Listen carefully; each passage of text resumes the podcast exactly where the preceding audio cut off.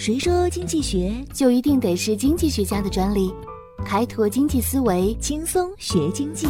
上山微电台，傻瓜经济学。Where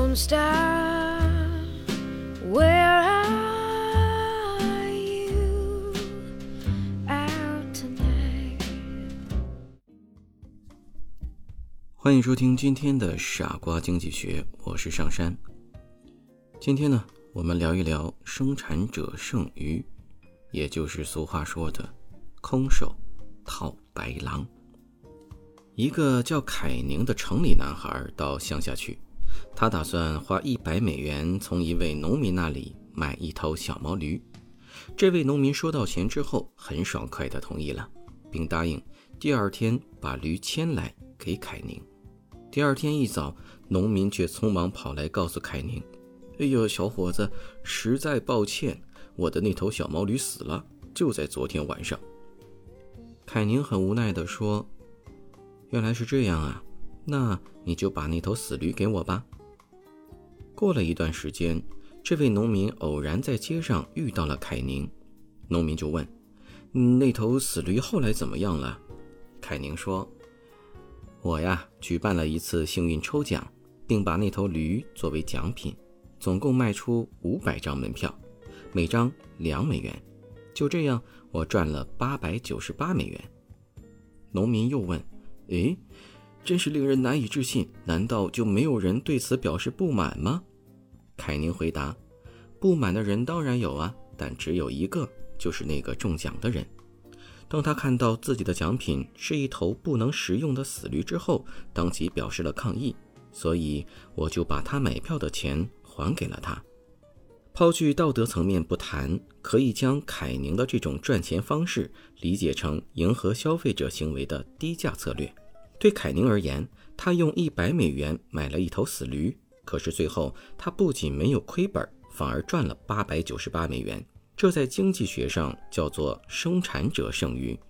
生产者剩余就是生产者出售一种商品得到的收入减去成本。说白了，就是企业赚的利润。消费者剩余也好，生产者剩余也罢，其实都是福利经济学的概念。它所表示的实际上是买卖双方在交易过程中所得到的收益。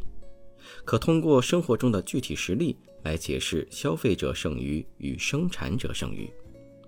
张老师想装修房子，自己设计了一张图纸，然后去找装修公司。他来到第一家装修公司，老板接过图纸，根据房屋面积、材料要求，一个个项目算下来，说整个工程需要七万元。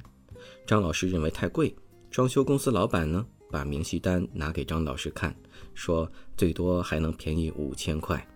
张老师一看，确实如此，说回去再考虑考虑吧。张老师又拿着图纸来到另一家装修公司，老板看了图纸，问了要求。又根据房屋的面积、材料以及要求，一个一个账目算下来，说至少需要六万五。张老师仍然说：“哎，怎么这么贵呢？”老板也把明细单拿给他看，说最多只能再便宜五千块了。张老师仔细分析了两家的情况，第二家之所以会便宜一些，主要是材料直接从厂家进货，成本也就降低了。于是他决定把这个工程交给第二家装修公司去做。从上面的例子可以看出，张老师之所以把工程交给第二家，是因为第二家的价格低，张老师有了消费者剩余。那么，是不是第二家装修公司吃亏了呢？没有，否则这家公司不会接这单活干，做亏本的买卖。因为第二家公司通过直接进货，降低了自己的成本。使得成本低于他所报的价格，从而也就获得了生产者剩余。与消费者剩余相对应，这个生产者剩余的概念与之不同的是，消费者剩余是消费者的心理感受，而生产者剩余是生产者实实在在得到的好处。它等同于生产者出卖商品所得到的价格减去生产者实际支付的成本。你听懂了吗？以上就是本期的内容，感谢大家的收听，我们下次节目再见。